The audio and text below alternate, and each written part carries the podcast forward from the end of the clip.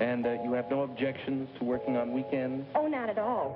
Bienvenue sur Clé de voûte, le podcast pour faire décoller son produit. Really? Je m'appelle Timothée Frein et tous les 10 jours, j'échange avec un entrepreneur ou product manager sur son plus gros challenge produit, le tout en moins de 20 minutes. Well. L'intérêt de ce podcast, c'est que tu puisses t'inspirer du quotidien de ses invités pour lancer et faire progresser ton produit. Oh, yes, yes. Suite à la sortie du premier épisode, j'ai reçu beaucoup de retours. À la demande de plusieurs auditeurs, je demanderai à mes invités de tirer une leçon de leur challenge produit en fin de discussion. Merci encore pour ces retours, c'est vous qui faites progresser le podcast, alors continuez à m'en faire par mail ou par LinkedIn. Dans l'épisode d'aujourd'hui, je suis ravi d'accueillir Arnaud Breton. Après un parcours de développeur et une première expérience entrepreneuriale, Arnaud intègre la partie tech de Mention, puis Mailjet, qui sont deux startups du studio franco-belge eFounders. Il atterrit ensuite dans l'aventure Screen au tout début du projet en tant que premier product manager, alors que la startup démarrait à peine sa commercialisation. Arnaud vient nous parler d'une étape cruciale chez Screen qui changera littéralement la trajectoire de la startup franco-américaine. Je vous souhaite une bonne écoute. Go. Salut Arnaud, comment tu vas? Salut Timothée, ça va et toi? Ouais, ça va super, merci beaucoup. Et merci d'avoir accepté mon invitation. Tu es Principal Product Manager chez Screen. Et justement, est-ce que tu peux nous parler dans un premier temps de Screen? Ouais, Screen, on est une euh, start-up franco-américaine. On a été créé en 2016 par euh, Jean-Baptiste Avia et Per Bétoin, euh, qui sont deux anciens Red Teamers d'Apple. Donc une Red Team, c'est des équipes qui hackent en interne. Donc ils étaient en charge de, de trouver des vulnérabilités euh, dans les iPhones, dans les MacBooks, etc. Donc tout l'écosystème Apple. Et donc ils ont créé Screen avec l'ambition de démocratiser la sécurité auprès des développeurs et désormais auprès des équipes de sécurité pour les aider à sécuriser leurs applications web. Ok, super intéressant. Rentrons directement dans le vif du sujet. De quel challenge produit tu vas nous parler aujourd'hui? Ouais, bah on va revenir sur cette période de screen et comment on a pu expérimenter et itérer jusqu'à atteindre notre premier product market fit. Alors, déjà peut-être euh, commençons par définir ce qu'est le product market fit. Donc l'idée c'est de trouver euh, l'audience qui correspond à son produit. Ce qui pour nous à l'époque, donc juste pour resituer dans le contexte, on rentre à YC en tout début d'année, Y Combinator en tout début d'année 2018 pour un programme de 3 mois, 75 jours, qui se termine par un démo day. Démo day, hein, juste pour euh, ceux qui en auraient pas entendu parler, c'est euh, les plus grands investisseurs de la BREA qui se réunissent et toutes les startups du batch qui pitchent et ensuite euh, les investisseurs peuvent voter sur les startups qu'ils ont préférées pour rencontrer les fondateurs. Et donc les fondateurs ont accès à ces résultats et peuvent choisir quels euh, fonds ils souhaitent rencontrer. Euh, et donc pour nous, le premier product market fit, c'est d'arriver à montrer la valeur euh, de notre solution auprès des développeurs. Est-ce qu'il y avait une raison particulière pour laquelle vous avez décidé d'intégrer le Y Combinator? Écoute, on s'est beaucoup posé la question. On était déjà euh, une assez grosse boîte à l'époque. On était déjà une dizaine, tous à Paris. Généralement, les startups qui passent par YC sont plutôt deux, trois personnes. Ah, donc, on s'est beaucoup posé la question, mais en fait, euh, je pense que le truc qui a tout déclenché, c'est qu'on avait une empreinte qu'en Europe et on voyait bien que notre marché était pas là. Ah, et donc, on avait cette opportunité de rejoindre le Y Combinator, de se rapprocher euh, de l'écosystème de San Francisco et de la BREA, euh, qui est beaucoup plus technique et qui correspond beaucoup plus à notre écosystème.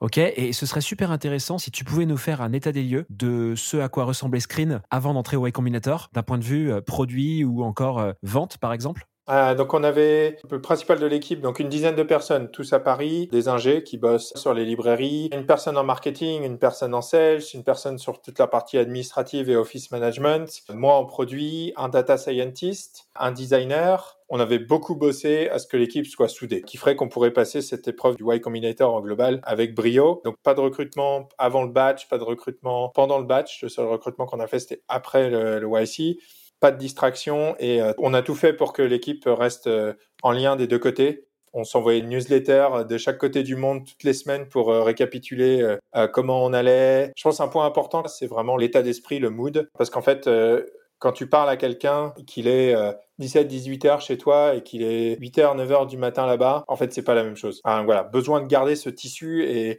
euh, de capitaliser sur cette, euh, sur ces aspects culturels euh, qui font que Screen est Screen aujourd'hui. On a un produit qui tourne déjà sur certaines productions. On a déjà des clients qui sont, on va dire, des amis. On va, euh, Pierre et JB, on, fait le tour de tout le sentier à l'époque pour euh, euh, faire tester leurs produits, commencer à le vendre. Et on a un produit qui permet de, donc déjà de protéger des applications web. La spécificité de Screen, on fournit une librairie aux développeurs.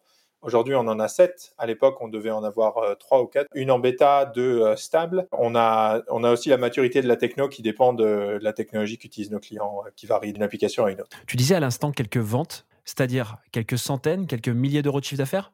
Ouais, un peu moins de ça, ouais, euh, dans ces eaux-là, ouais. Ok, donc vous intégrez le YC avec très peu de chiffre d'affaires. Comment est-ce que vous vous organisez à partir du jour 1 au Y Combinator? Ouais, alors euh, déjà premier challenge, euh, ah, donc l'équipe se divise en deux. Il y a Pierre, JB, Lucas, premier 16, Paul, premier marketing, qui partent euh, à San Francisco pour l'intégralité du batch. Constant, qui nous a rejoint également un peu plus tard en, full time, qui rejoint la team le 2 janvier. Donc Constant arrive et il saute dans un avion pour San Francisco et c'est son premier jour à Screen. Donc on est à 9 heures d'écart. On n'a pas trop, on s'est pas trop bossé à distance comme ça.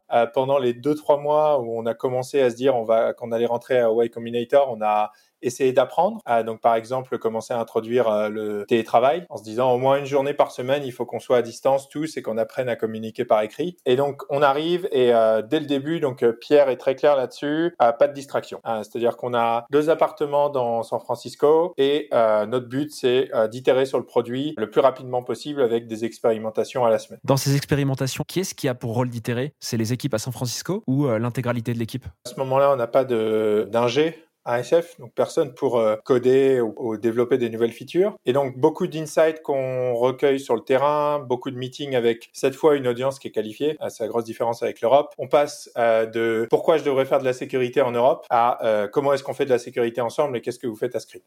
Euh, on a un partenaire à Y Combinator qui nous suit à la semaine ah, et donc ça nous permet d'aller montrer notre produit, de voir ce que les gens comprennent et de se dire ok quelle expérimentation va nous permettre euh, de valider des hypothèses, qui va nous permettre d'accélérer? Je dirais qu'à ce stade on n'est pas forcément à chercher une croissance du revenu, ah, mais plutôt à une croissance de l'usage et euh, de l'adoption du produit. Quel profil avaient les gens avec lesquels vous itériez? Est-ce qu'il y avait une cible particulière, un profil que tu pourrais nous donner? Et aussi, ce serait super intéressant si tu pouvais nous donner un peu le contenu de ces entretiens.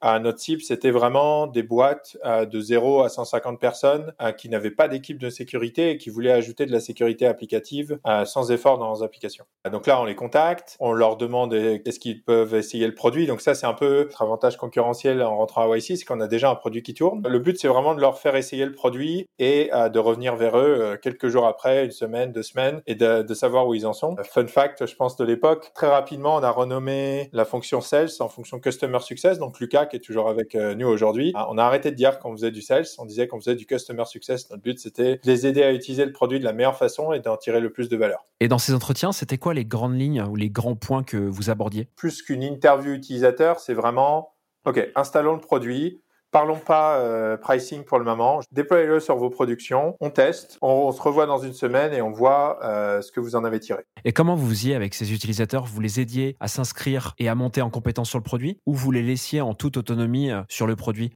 Je pense que le but, c'était vraiment qu'on arrive à les laisser être autonomes, hein, au, moins sur l'installation de l'agent. Les faire euh, s'inscrire, euh, créer un compte, tout ça, c'est pas très grave. Par contre, être sûr que l'agent s'installe de manière autonome, ça a toujours été un point clé pour Screen, parce que si notre modèle avait été de devoir assister nos clients à installer, on n'aurait pas pu passer à l'échelle comme on l'a fait aujourd'hui. Est-ce que tu peux nous donner une idée du nombre d'entretiens effectués et peut-être du rythme de ces entretiens? La beauté du modèle franco-américain, c'est qu'on peut faire tourner Screen 24 heures sur 24. Ah, donc quand il est euh, minuit à SF, il est 9 heures à Paris. Ah, donc on peut commencer nous avec tous les insights qu'ils ont récoltés, itérer, construire des choses dans la journée, batailler des idées et revenir vers euh, à 16, 17 heures quand eux se lèvent euh, à San Francisco et reprendre le rythme pour que eux puissent être 9 heures. Donc virtuellement, Screen tournait 24 heures sur 24 à cette époque-là. Est-ce que tu aurais un ordre de grandeur à nous donner, un nombre d'entretiens par jour? Par personne, par exemple? Euh, Je dirais euh, 5 entretiens par jour, par personne. Enfin, le, le, maximum que tu puisses avoir dans une journée, en fait.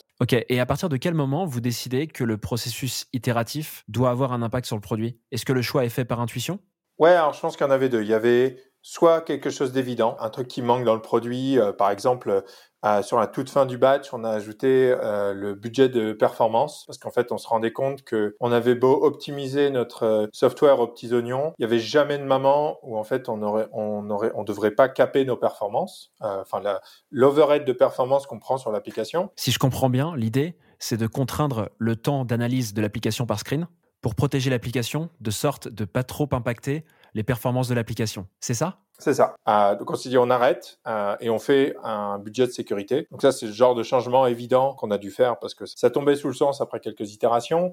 Après il y avait beaucoup de prototypes, beaucoup de choses qu'on essayait de faire avec le plus de raccourcis possible pour tester des idées. Des fois ça restait à des états de mock-up, de planches, de wireframe, voire même de sketch. Euh, des fois ça arrivait dans le produit mais de manière un peu brute, un peu basique. Mais ça permettait à l'équipe ASF de retourner voir les gens. Déjà un et je pense que ça c'est un truc qui est fondamental au moins en B2B, euh, c'est la capacité d'itérer et on le voit encore aujourd'hui. C'est-à-dire qu'on a encore gagné un deal cette semaine parce qu'en fait, notre produit leur a plu, mais aussi parce que on a été plus réactif que nos concurrents sur le, sur le marché. On a été plus réactif, plus rapide. Et en fait, déjà à cette époque, on avait ce pace en fait. Et donc de se dire, euh, regardez, il y a trois jours, vous nous avez demandé si on pouvait faire ça. Voilà un premier proto. Est-ce que ça répondrait à vos attentes? Qu'est-ce qui manquerait, etc. Donc vraiment cette idée d'expérimenter très vite. Est-ce que tu pourrais nous donner un exemple d'itération qui a fait l'objet d'une modification? Du produit screen Ce serait super intéressant. Ouais.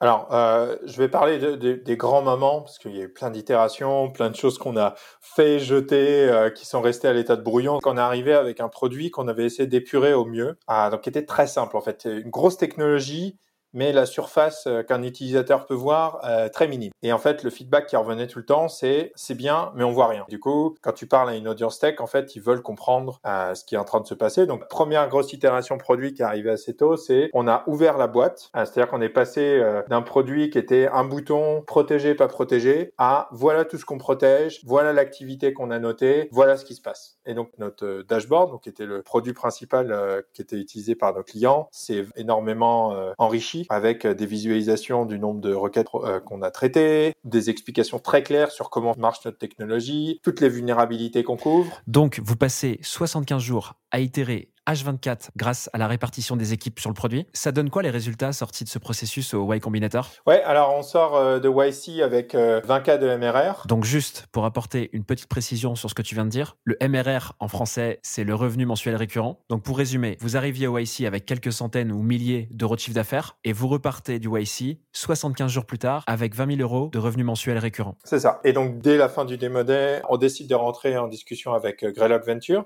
et en moins de deux semaines, on signe une term sheet et euh, la série A est bouclée pour 14 millions. Une petite précision là aussi, Greylock Venture, c'est un fonds de venture capital, donc c'est un investisseur qui a décidé de vous signer une term sheet et la term sheet, c'est finalement le contrat d'investissement. Et donc ce tour d'investissement, il correspond à quoi? Au deuxième tour d'investissement chez Screen, c'est ça? Ouais, Exact. Le tout premier tour de financement avait été de un peu plus de 2 millions avec Alven Capital et Point9. Deux très bons fonds qui nous ont aidés à arriver jusque-là. On ne serait pas arrivé jusque-là sans eux. Petit détour d'ailleurs, euh, Pierre a fait un podcast intégralement sur euh, monter une boîte entre Paris et San Francisco. Euh, si ça vous intéresse d'avoir cette partie de l'histoire, euh, c'est disponible depuis deux semaines sur les réseaux. Pierre, pour resituer, qui est un des cofondateurs dont on a parlé au début de l'épisode. Ouais, qui est le CEO et le cofondateur, ouais.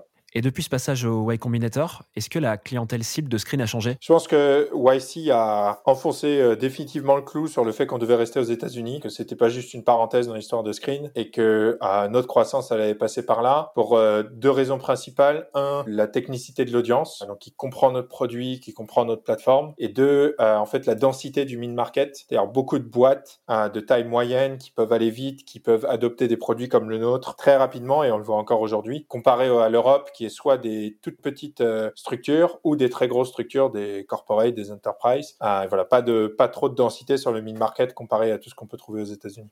Super clair. Est-ce qu'il y a une leçon en particulier que tu as retenue de ce passage au Y Combinator? Bah après, je suis forcément biaisé par ça, mais euh, je pense toute cette culture de la croissance par le produit, euh, on n'en déroge pas aujourd'hui. À chaque fois qu'on voit qu'on peut pas euh, atteindre le prochain palier, on va pas le fixer avec du marketing et du sales, on va le fixer dans le produit si on croit que c'est des choses sur lesquelles il faut investir. Et tout, je pense, cette culture de la, croissance, un growth mindset, d'itérer rapidement sur le produit, trouver la valeur très tôt. On a introduit la notion de démodé à Screen depuis l'hiver 2018. Donc tous les trimestres, on réunit tous nos clients, investisseurs et partenaires pour leur présenter ce sur quoi on a avancé, recueillir leur feedback et pouvoir euh, prendre des décisions stratégiques à partir de tout ça. Trop bien. Merci beaucoup Arnaud pour tous ces retours. J'espère que ça en inspirera plus d'un. Ça montre quand même quelque chose, c'est qu'on peut travailler sur le product market fit en très peu de temps et surtout à quel point l'impact de la recherche du product market fit est juste primordial dans la réussite d'une boîte. Donc vraiment, Arnaud, merci encore pour tout ça, c'était super intéressant.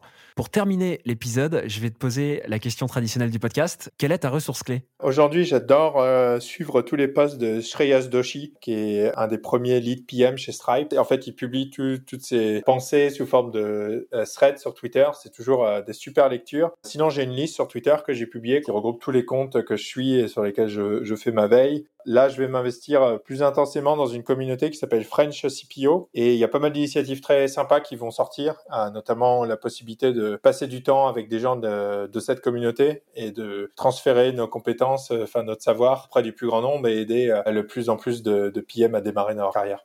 Ouais, en effet, j'ai entendu parler de cette communauté French CPO et j'invite toutes les personnes souhaitant progresser sur le produit, que ce soit des product managers et même des entrepreneurs, à se rapprocher de la communauté French CPO dès que vous entendez cet épisode. Mon calendrier est ouvert, j'ai deux ou trois slots par semaine euh, à ouvert pour rencontrer des gens, donc euh, ajoutez-moi sur LinkedIn et ce sera avec plaisir euh, pour poursuivre la discussion. Trop cool. Merci encore Arnaud pour ton temps et pour tous tes conseils et je te dis à une prochaine. Ouais, merci Timothée pour l'invitation et puis euh, tout le meilleur pour euh, Clé de voûte. Merci encore Arnaud. Bye.